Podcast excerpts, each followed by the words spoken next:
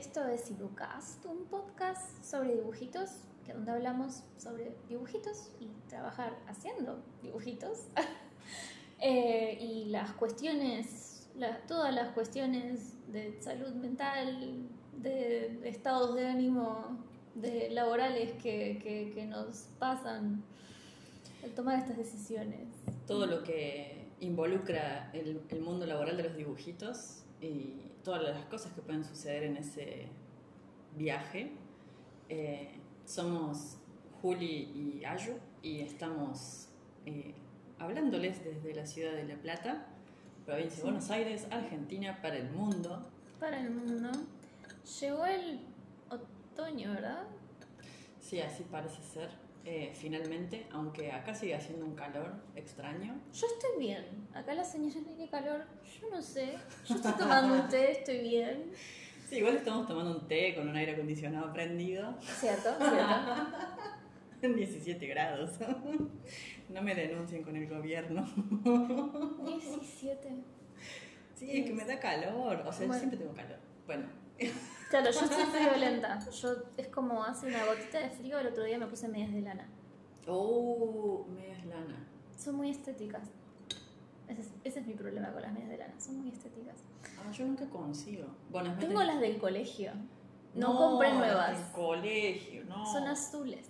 Ah, no, yo ropa del colegio la prendí fuego, creo. Ah, mentira. Casi, no pude, no me dejaron, pero sí. Em, bueno, igual depende cómo eran tus medias. Mis medias eh, del colegio eh, eran bordó, pero la tela no estaba tan buena. Mm. O sea, no era una tela que fuera que te da calorcito y por eso entiendo que las hayas guardado porque eran abrigadas. Eh, pero mis medias no, eran muy horribles. Pero bueno, volviendo, em, vamos a dar paso a nuestro cuarto episodio ya. ¿Sí? ¡Wow! ¿Cómo pasó el tiempo? Y serían los dos meses, supongo. Porque como ves cada 15 días. Es verdad. ¡Wow! Bueno, eh, en este episodio de hoy em, nos costó bastante, la verdad, elegir este tema. Porque si bien nosotros tenemos un archivo en donde eh, brainstormeamos y anotamos ideas y hacemos la planificación. Sí, hay una planificación hay toda una preproducción detrás de todo esto. Sí. Em, no, en serio, hay un, hay un archivo, en serio. De verdad. De verdad. Después subimos fotos. De veritas, de veritas. Em, nos pasó que revisamos nuestra lista que tenemos, en donde hace dos meses atrás habíamos anotado temas tentativos que nos llamaban la atención o nos interpelaban. Y en este caso em, no había ningún tema. O sea, no había ningún tema que fuera como ese. Claro. Ese, y con esto, y con. Mm, sí.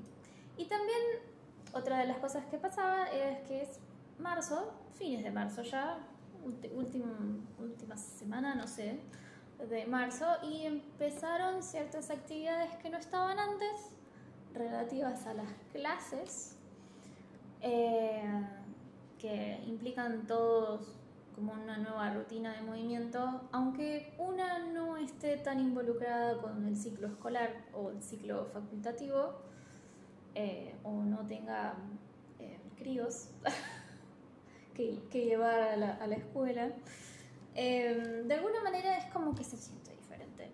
Y también es cambio de clima y empieza, o sea, siempre hay incertidumbre, pero empieza hay mucha incertidumbre en estas épocas. Por lo menos a las dos nos está pasando que tenemos mucha incertidumbre en estas épocas. quizás soy yo, no sé. No, no, es algo que nos está pasando ambas. Eh, y por eso pensamos que ese era el tema del cual queríamos hablar. Eh, porque las dos estamos atravesando por incertidumbre, pero en diferentes aspectos. Eh, y fue como hacer visible ese sentir y pensar como, bueno, che, pero entonces podemos hablar sobre este tema. Y después la siguiente pregunta fue, pero ¿qué decimos de este tema? ¿Qué, cosas positivas decimos de este estado? Y, ahí se complicó. Claro.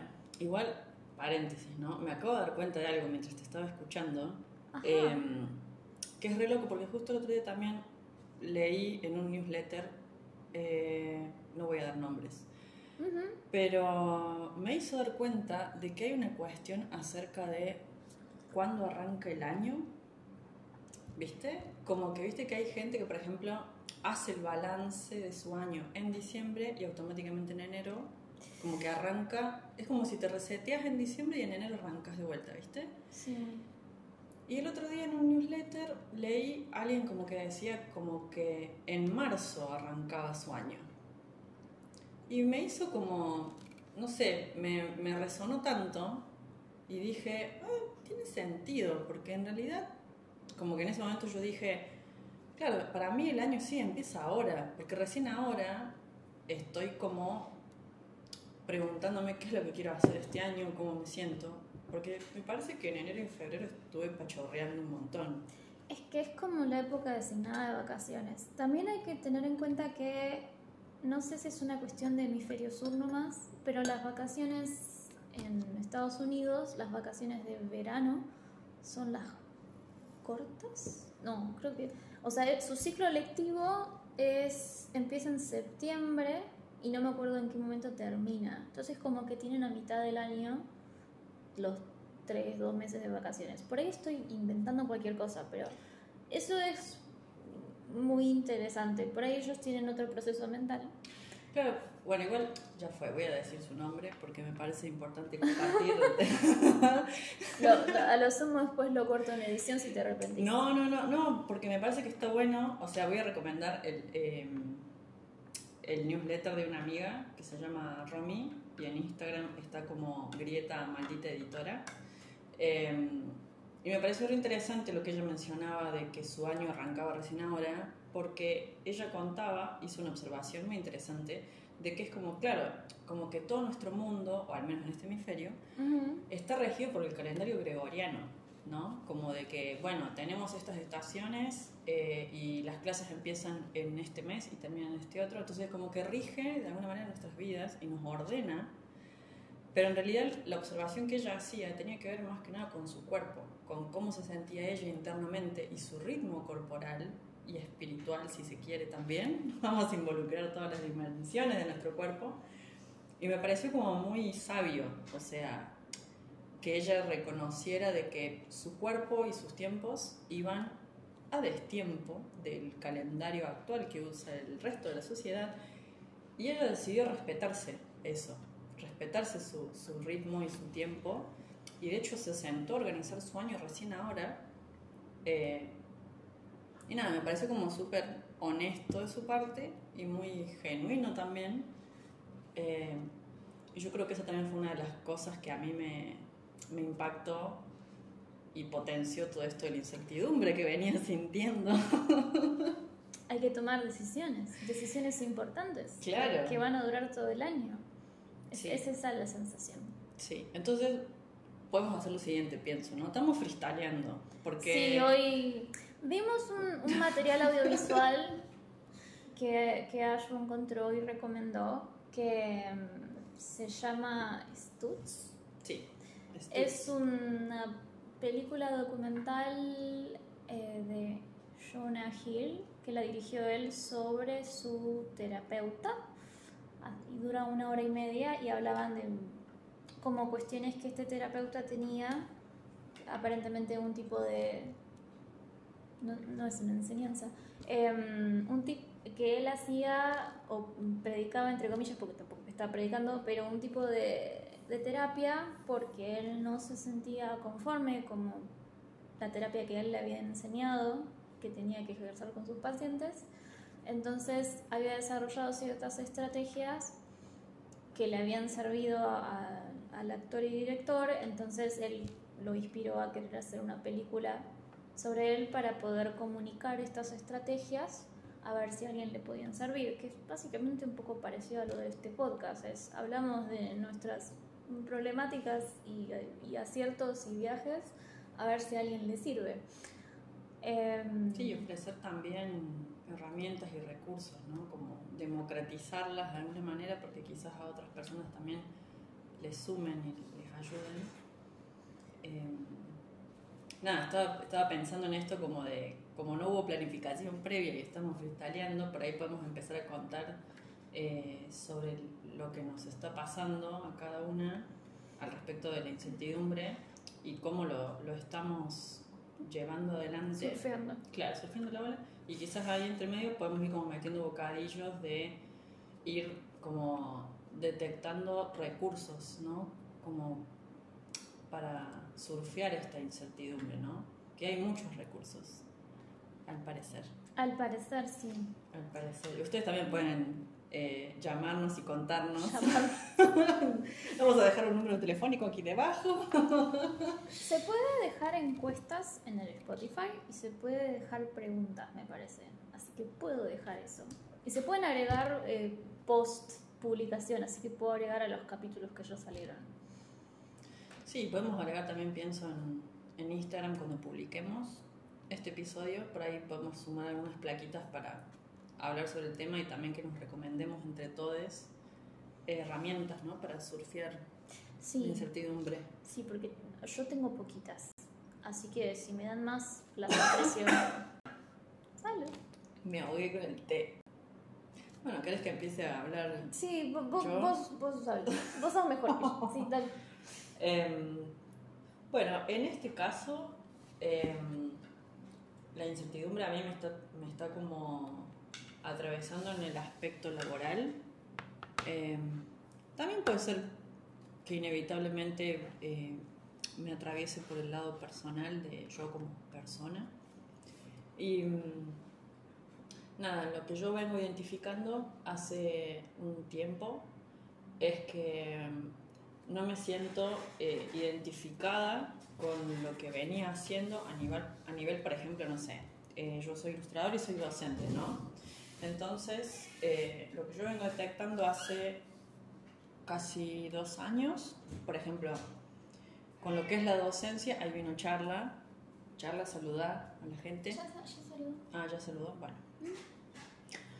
Em, lo que yo vengo detectando, por ejemplo, que después de la pandemia, todo lo que es docencia, me di cuenta de que era como, che, me parece que ya no quiero enseñar estas cosas porque ya no me siento como movilizada por estas cosas o ya no me interesan, eh, no me siento motivada a enseñarlas y también ahí descubrí que no era solamente una cuestión de que estaba aburrida de enseñar las mismas cosas, sino que también me estaba aburriendo del cómo enseñaba esas cosas. Entonces ahí como que rescaté dos aristas de la situación. Entonces también como que pensaba, bueno, capaz que no es que es todo tan determinante y definitivo, y es como, no voy a enseñar más esto, sino que capaz que el cómo los estoy enseñando ya se agotó, ¿sí? Como, como todo recurso, se agota. Eh, aunque haya recursos renovables y no renovables, pero este ya se agotó.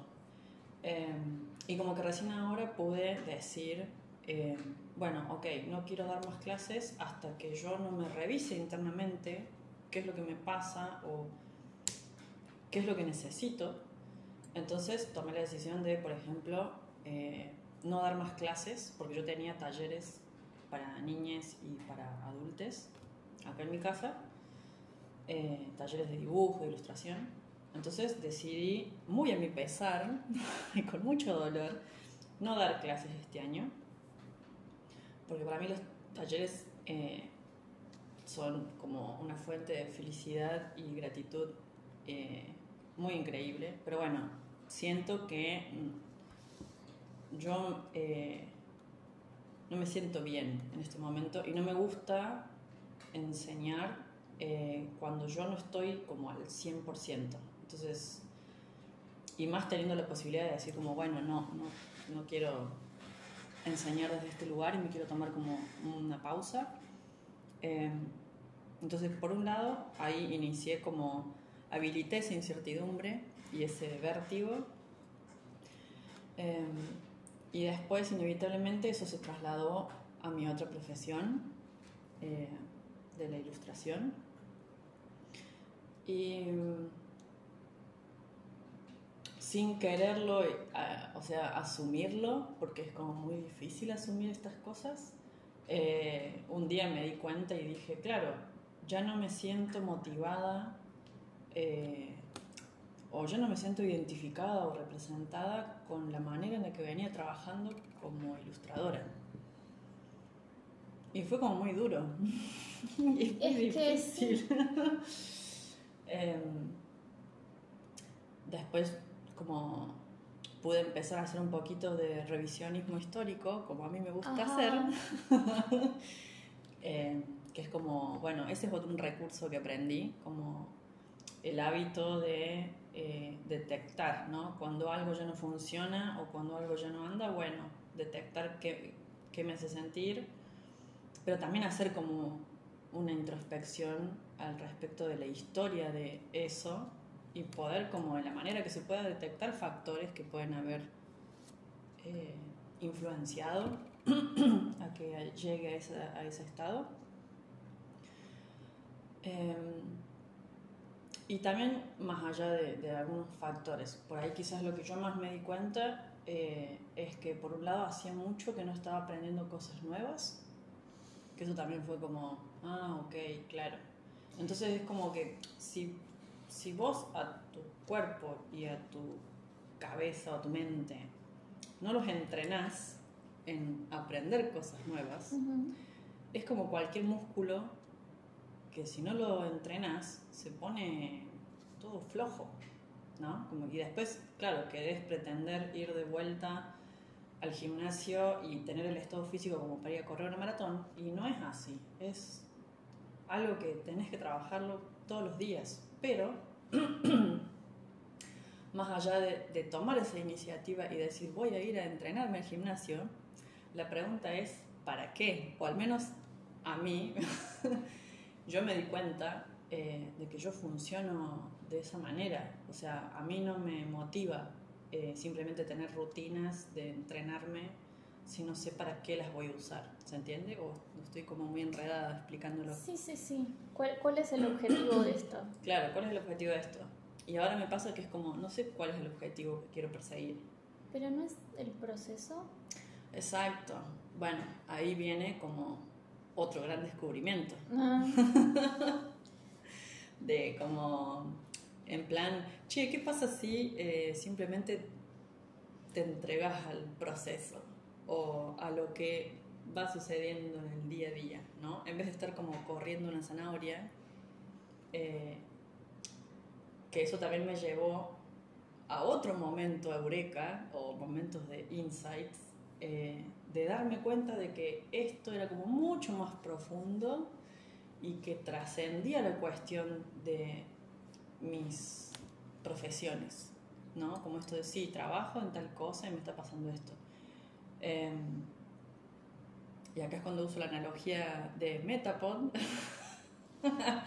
porque Pokémon nos ha enseñado mucho. Em, entendí que quizás eh, tenía que ver como con una versión mía de yo quién soy como persona, y esto lo digo así porque no es la primera vez que me pasa. La primera vez que me pasó me sentí muy rara y fue como, what the fuck, ¿qué me está pasando? No entiendo. Em, pero como para que ustedes se den una idea, eh, es como que siento que ahora necesito estar para adentro, en modo metapod, porque yo sé que eventualmente va a venir como una evolución, eh, porque todos evolucionamos, ¿no? Sí. Pero yo empecé a identificarlo a esto hace un par de años, de que hay como cierta muerte y nacimiento eh, de mí misma, ¿no? Como que... Sí. Y ahí tuve otro insight muy zarpado, muy zarpado. Y Julieta me está mirando con una cara que no les puedo explicar cómo está abriendo los ojos. Tranquila, no voy a decir nada loco. Bueno, vos ya me conoces. No, es que recuerdo esta conversación, por eso estoy viendo si, si la ¿Hacia recuerdo dónde vas a ir? no. Eh, no, no, no, descubrí otra cosa. Esto fue de hace un par de días, que no te lo, Ah. no te lo conté, es nuevo, es material fresquísimo, recién Oh, por salido del horno. Recién salido del horno. No, no, me pasó algo re loco que fue como, ok, yo ya vengo identificando cuando hay eh, muertes de una versión de una Ayu, ¿no? Y es como que hago todo este proceso de aceptar de que, bueno, se va a morir esta Ayu y va a venir otra y tengo que aprender y bla, bla, bla. está todo bien eso, pero me di cuenta el otro día de que le estaba poniendo como demasiado énfasis en la palabra muerte. Sí. Y es muy fuerte y muy duro, y eso sí lo escuchaste. Eso Eh, sí te eso lo sí. dije, que la palabra muerte era muy pesada. Era muy pesada y me pasó algo re loco, que fue que eh, me llegó un trabajo por recomendación de una colega Ujú. y resulta que el, tra- el trabajo consiste en hacer un fanzine con dibujitos en donde eh, una mamá le está contando a su hijo de que va a venir a este mundo un hermanito y que él se va a convertir en un hermano mayor. Me pareció como muy hermoso ese gesto de una mamá haciéndole un cuentito con dibujitos a su hijo mayor para ir como preparando el terreno, eh, porque bueno, eh, ha sido hijo único durante muchos años y ahora va a tener un hermanito y va a tener que compartir, ¿no? Cosas. Y ahí tuve un momento de insight muy zarpado que dije, claro, yo todo el tiempo estoy poniendo el énfasis en la muerte de una versión mía, cuando en realidad toda muerte implica un nacimiento también. Y quizás yo no estoy contemplando de que van a ser una nueva versión mía y quizás esa otra versión no es que va a morir, morir, sino que se va a convertir como en una hermana mayor. Entonces fue como que dije, me tendría que escribir una cartita Sí, sí. a mí misma, como preparándome para eso, como tener un poco más de autocompasión conmigo misma al momento de atravesar este proceso, ¿no? Y no darle tanto valor y tanta entidad a esto de la muerte, ¿no? La muerte es una palabra muy fuerte. Ese es el temita. Em, sí, el tema de las palabras es que pueden resultar, creo que lo mencionamos, ahí charla necesita que le abran la puerta. Eh, creo que lo mencionamos hace un, no sé en qué capítulo, cuando vos hablabas de definirnos en ciertas palabras. Sí.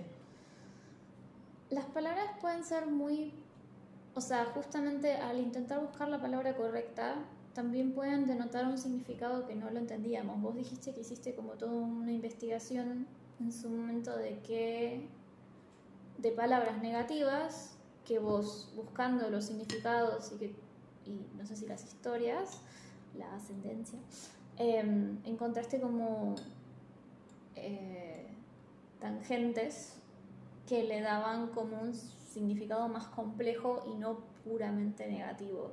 La muerte tengo entendida que quizás en nuestra cultura es entendida como algo negativo y pesado y qué sé yo, pero en otras culturas es celebrada y eh, no, sé, no sé qué más porque tampoco sé tanto de la cultura. Em, sé que en el tarot la muerte, la carta de la muerte significa cambio, por ejemplo. Creo. Sí, me viene saliendo hace como cuatro meses. Em, a mí me sigue pareciendo un concepto pesado, por eso me acuerdo que yo en su momento te dije de pensarlo, no sé si tanto solo la muerte, sino pensar en la idea de una reencarnación, o justamente como estás hablando de un Pokémon, que los Pokémon tienen evoluciones. Entonces, no es que lo anterior, o sea, a mí la muerte me, me suena como algo muy definitivo y como que no queda nada. Y por ahí en estos casos yo los veo más, por eso para mí muerte no es la palabra que elegiría, sino más como una idea de cambio o evolución eh, que tiene que ver con algo que no funciona más, pero no, no es algo que estuvo mal, no es algo que, Sí, que sea una transición por ahí también. que es una transición y que queda algo de ese ser anterior. Creo que igual ya nos estamos yendo a cualquier lado. No, no, a mí me parece que está re bien hacia donde estamos ¿Sí? yendo. Sí, sí, Bueno. porque de hecho creo que eh, todo esto que estamos comentando tiene que ver con este, esto de sentir tanta incertidumbre, porque también, nada, nos da como mucha ansiedad no saber qué va a venir, ¿no? Después Sí. o qué va a suceder. Y esto puede aplicar para la vida en general. Eh, ya sea para el trabajo o para lo personal. Y ahí es cuando entra por ahí quizás este otro factor eh, que a las dos nos representa mucho, que es el control. Ah, Porque claramente eso no lo podemos controlar. Excede nuestras posibilidades. Irónicamente. Em, ¿Y qué se hace? ¿Qué se hace cuando no tenemos el control? Problemático. Em, no, no sé. Todavía no lo sé. Lo que estábamos hablando, en mi caso, la. No sé si, si sigo. Sí, sí, eh, la incertidumbre justamente tiene que ver con marzo en, en específico. Y también que empezar a plantearme el año, las actividades. Y yo soy autónoma, o sea, freelance. De Monotributista. Monotributista. Em, Monotributistres. No, ¿cómo sería? Mono. Ah, bueno, no sé qué querés decir. Quería decir monotributistas y tristes. Y ensamblar la palabra, pero no me salió. Bueno, Es como el tres tigres. Fue un fail en vivo. en un trigal. es muy difícil. Perdón, Em, volvamos. Claro, entonces es como. No tengo tanta, digamos, experiencia o tanta carrera siendo autónoma. Empecé a trabajar hace dos años, que para mí es un montón porque cuando te decían, necesitas experiencia para este trabajo, y decís, no puedo tener experiencia si no me contratan. Claro. Entonces, dos años, tres ya ni sé, eh, está bastante bien, ayuda al ego saber que hay un par de, un poco de camino andado en ese sentido. Y es cierto que entiendo que hay cosas que se aprenden a la medida que se trabaja y no se pueden aprender de otra manera.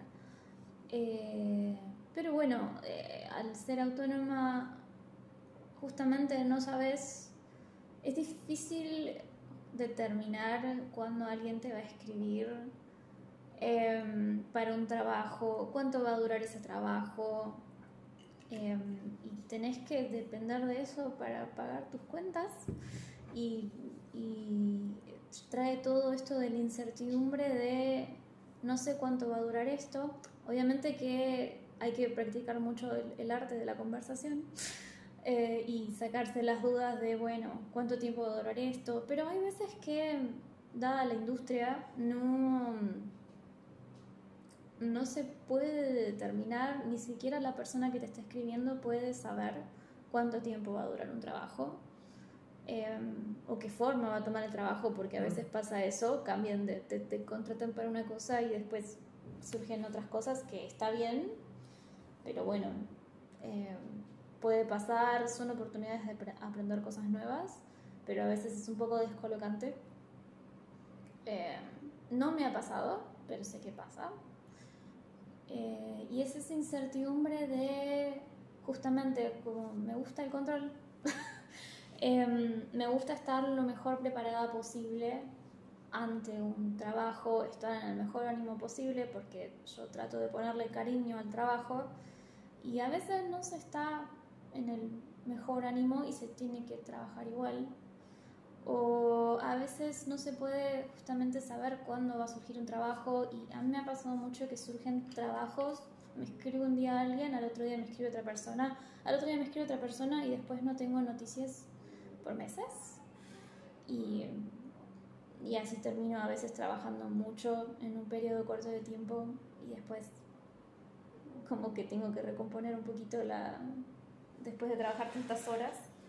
Em, y es difícil no tener el, el control. Por eso este año una de las determinaciones que tomé era volver a yo dar mi taller. Ayu dijo que no iba a dar más su taller. Yo voy a volver a dar mi taller para tener control. no es una cuestión de control, es más algo que yo puedo decidir qué voy a enseñar, cuándo lo voy a enseñar, cuánto voy a cobrar por ello. Em, y también otro proyecto que tengo como dando vueltas era hacerme un Patreon, eh, porque también una decide cuándo sube contenido, qué contenido quiere subir. También es un lindo ejercicio, aunque puede ser problemático, pero de pensar qué una tiene, qué servicio puede ofrecer, qué se tiene para vender, qué, qué te caracteriza, qué podés, cómo podés comercializarte para que la gente te dé dinero, pero también lo quería hacer por una cuestión personal de darle lugar a mis propios proyectos y mis propias ideas, que por ahí soy una persona que le cuesta como decir, bueno, voy a hacer este proyecto y lo voy a generar y lo voy a hacer bien y, y, va a salir, sí, solo dependo de mis tiempos y mi propio humor, porque técnicamente uno tiene que autodisciplinarse para terminar sus proyectos personales y a veces no me sale. Entonces pensaba que en un Patreon podía darle un espacio a estas cosas y por ahí gente que está pagando, si hubiese esta gente, este público invisible, que eso sí que no lo puedo controlar demasiado, em, sería porque quieren ver lo que yo hago o, o porque ven cierto valor en lo que yo hago y sería lindo. Pero de vuelta, no es algo que puedo controlar. Yo puedo controlar dejar al Patreon lindo y subir las cosas y planificar, pero si hay público o no, eso ya mucho no va a depender de mí.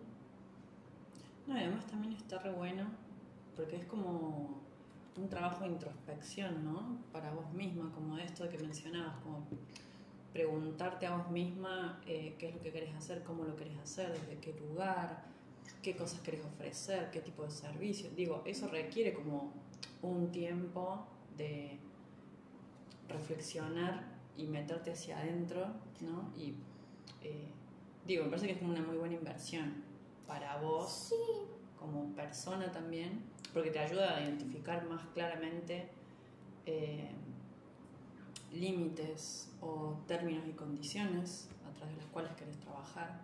Como ya no tolerar eh, que te pasen por encima en lo laboral o no tolerar... Igual no me ha pasado mucho por encima de lo laboral, he tenido mucha suerte.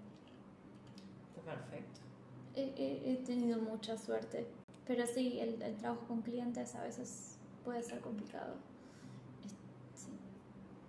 Sí, también esto, esto lo charlamos antes de sentarnos a grabar el podcast, eh, porque siempre nos pasa lo mismo, nos juntamos antes, comemos, hablamos y después nos damos cuenta de que hay cosas que tendremos, que dejarlas que haber dicho en el podcast. Pero no, justo antes hablábamos de esto y pensamos como que hay veces que, o al menos yo lo veo así, esto como de, se genera como un desequilibrio interno cuando eh, reconoces que podés como dar de voz y ofrecer cosas, pero no hay como cabida, si se quiere, para esas cosas. Y digo, y eso genera como cierta incertidumbre porque de tu parte hay interés, hay energía, hay ganas, pero depende de un otro, ¿no? Como que se habilite ese trabajo.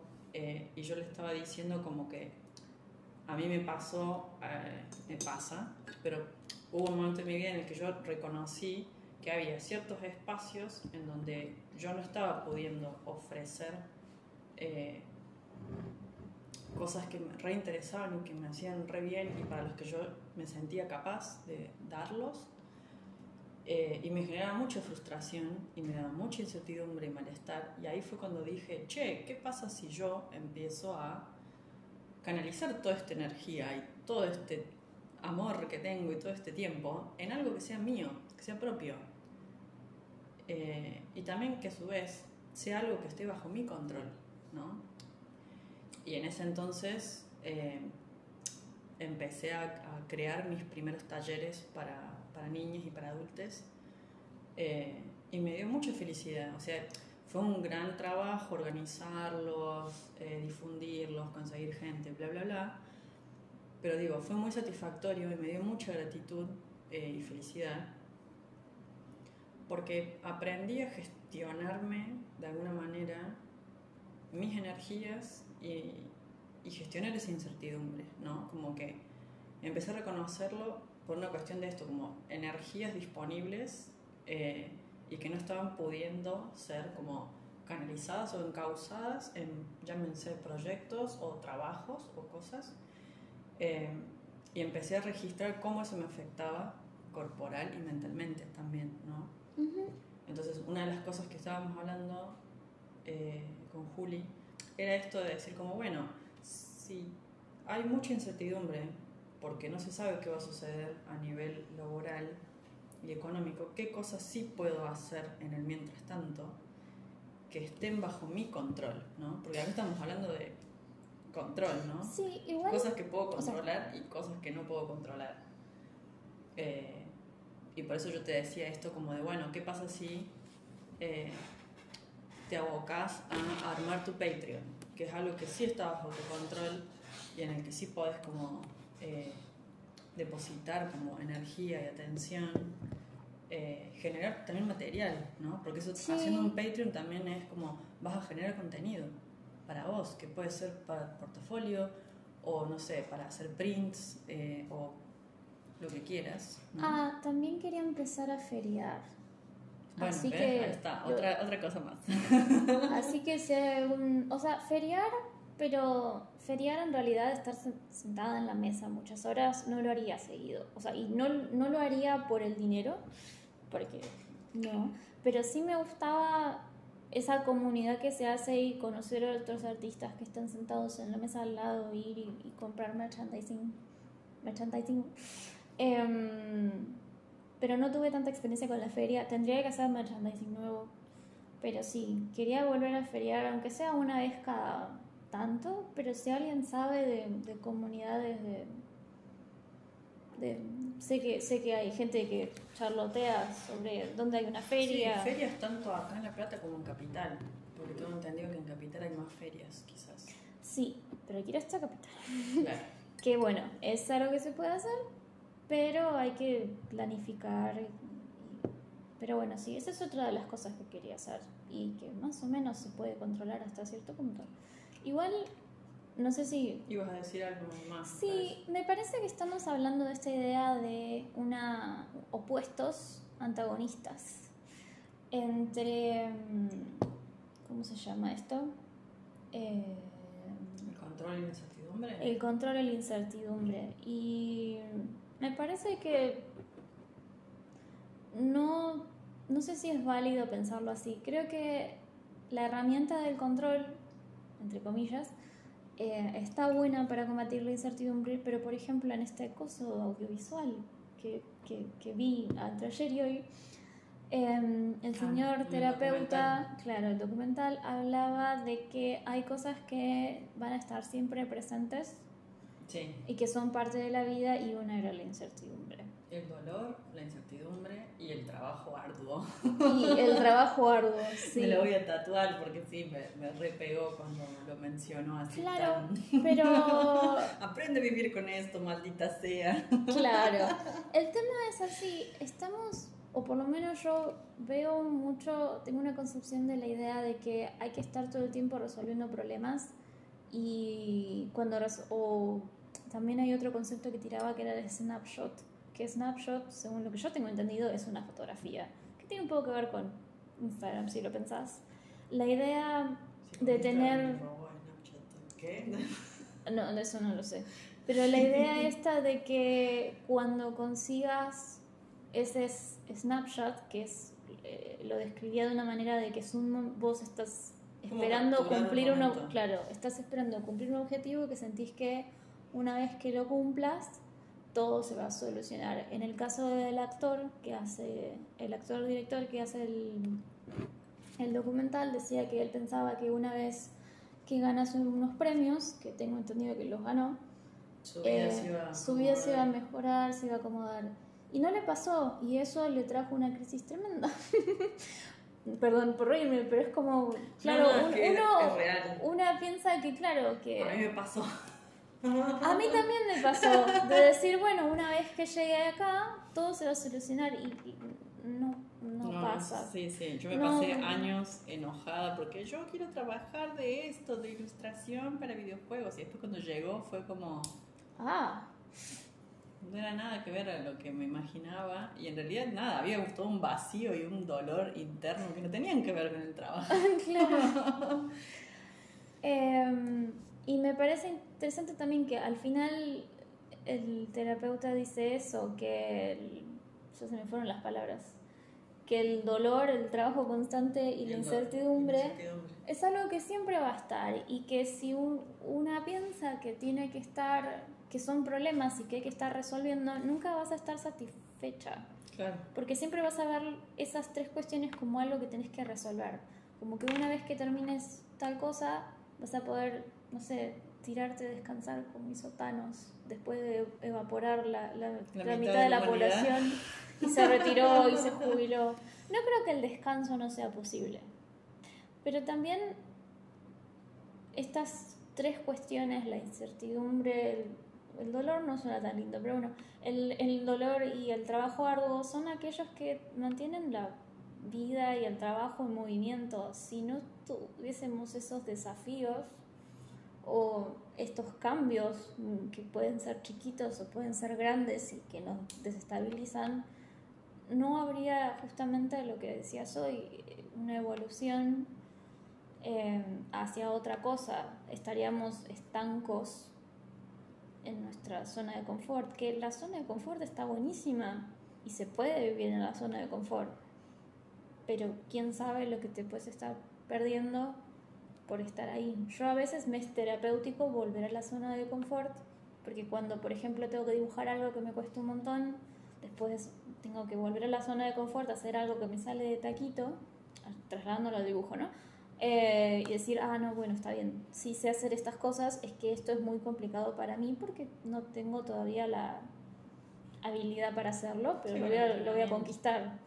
Pero bueno, vuelvo a la zona de confort, donde todo está bien, esta hermosa burbuja. Recargo la batería. Recargo la batería, recargo la, la, confianza en mí misma y después vuelvo a salir y vuelvo a enfrentar.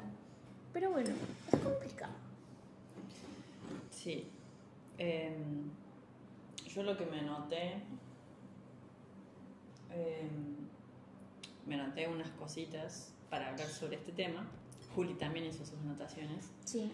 O sea, no hubo planificación, pero sí hubo anotaciones. Sí. Eh, hacia la pasada, en post-its, en mi caso.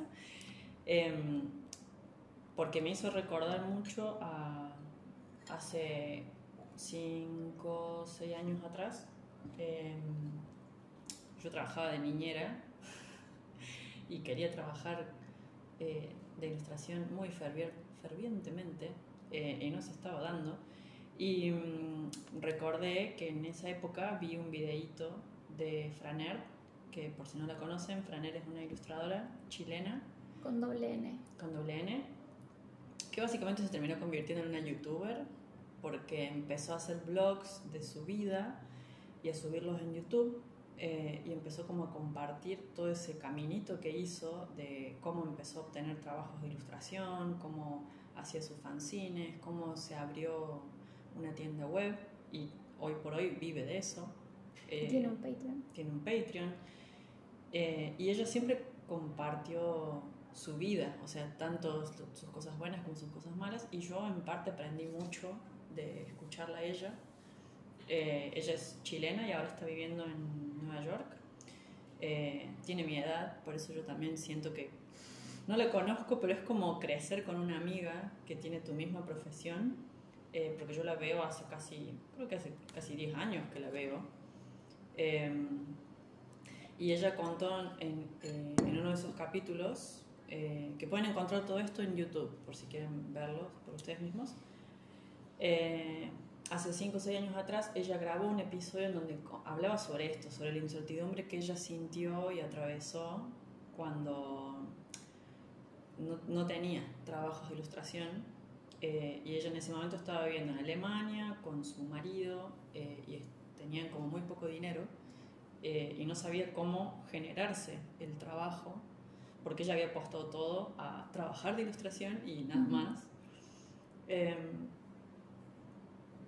y una de las cosas que ella aprendió a hacer fue preguntarse como de qué quiero trabajar, cómo quiero trabajar, para quiénes quiero trabajar y empezó como a hacer como anotaciones sobre eso y la llevó como a identificar, eh, por ejemplo, em, que quería trabajar en revistas de moda porque justo en ese momento de su vida ella estaba dibujando muchos personajes a los cuales a ella le gustaba mucho particularmente diseñarles eh, outfits muy locos. Entonces pude identificar eh, quiero trabajar ilustrando para esta revista de moda. Eh,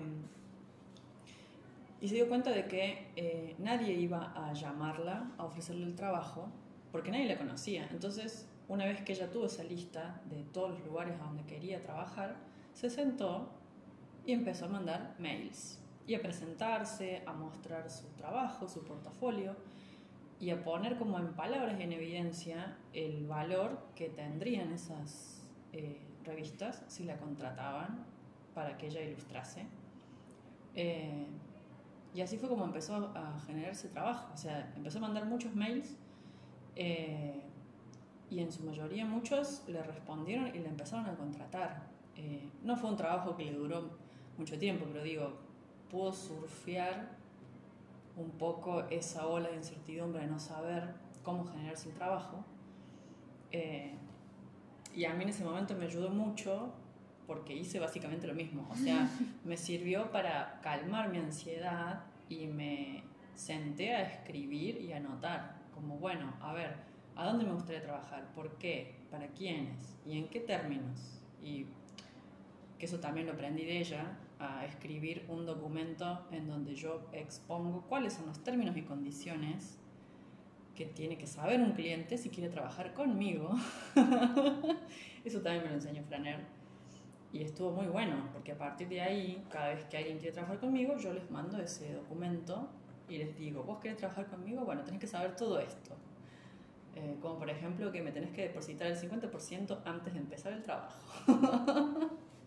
y el 50 restante cuando entrego la pieza final. Pero bueno, eh, siento que hablé un montón. Está bien. la, la, idea hoy es freestyling. Eh, Hay que hablar de lo que salga. Yo creo que cubrí... Eh, ah, voy a cerrar con un, último dato que me anoté. Tengo otro dato anotado acá. Eh, que tiene que ver con esto de, volviendo al, a la metáfora del metapod y la evolución, em, esto me lo enseñó un poco mi psicóloga eh, y también me di cuenta el otro día que hay una, una, chica que sigo en Instagram y que también forma parte de su comunidad, eh, porque ella también habla de esto, que tiene que ver con que eh, nos podemos permitir detener un poco ¿no? el, el trajín siempre en el que vivimos, como las corridas, podemos permitirnos detenernos eh, y recalcular el GPS interno, ¿no? Como, o como lo llama esta otra chica, ella lo llama como barajar y dar de nuevo, y mi psicóloga lo llama como recalcular el GPS. Eh, y me gusta ese concepto, como decir, podemos detenernos a revisar qué queremos hacer realmente, en vez de estar haciendo por hacer. Eh, porque por ahí podemos ir para, para, otros lados, ¿no? para otros caminos. Pero bueno, creo que ya con esto ya está. ¿Ya está? Ya está. ya hablé un montón. Hablamos bastante, la verdad, pero no tener mucho bien. Em, Funciona el freestyle. Bueno, no sé, yo mucho más que decir no, no, no tengo. ¿Usted? No, yo creo que ya eh, hablé de todo lo que quería hablar. No, no sé cómo se, ver, se, se percibirá el episodio cuando salga, pero bueno. Eh, si vamos cerrando, eh, les agradecemos como siempre que estén del otro lado. Eh, sus, sus comentarios, su feedback que nos dejan en el Instagram eh, yo sigo mirando las estadísticas, pero no tanto como antes. Así que mm, he visto que hay personas nuevas que están como poniéndose al día. Eh, les agradecemos por su tiempo. Les agradecemos por su tiempo. Por, sí, básicamente por estar del otro lado. Estamos todavía tratando de entender cómo hacer esto y, y también cómo eh, respetar nuestros, eh, no sé, intereses o, temas de, de, nuestras vidas y cómo traspolarlos al, al podcast. Eh, pero bueno, justamente lo que pasaba hoy era, o en esta semana era eso, que estábamos como las dos con inquietudes, pero que era difícil bajarlas, eh, especialmente tratando de seguir el, cronograma que estamos grabando un viernes, no un miércoles, como dijimos que hacíamos. Em, y eso, nos pueden encontrar en Spotify, en Apple Podcast o en Google Podcasts. Em, y también en nuestro Instagram, sí. Eh, como ilucast podcast. Sí. O mandarnos un mail a ilucastpodcast.gmail.com Así que, nada, ya saben, toda sugerencia siempre es bienvenida. Eh, y todo comentario que gusten hacernos o sugerencia, eh, nada, está, está más que bienvenido. Está más que bienvenido y se agradece. Así que bueno, esperamos que tengan una muy buena semana y nos vemos pronto, nos escuchamos. Nos escuchamos. nos, escuchamos nos escuchan. nos escuchan pronto. Bueno, les mandamos un abrazo. Chao, chao. Adiós.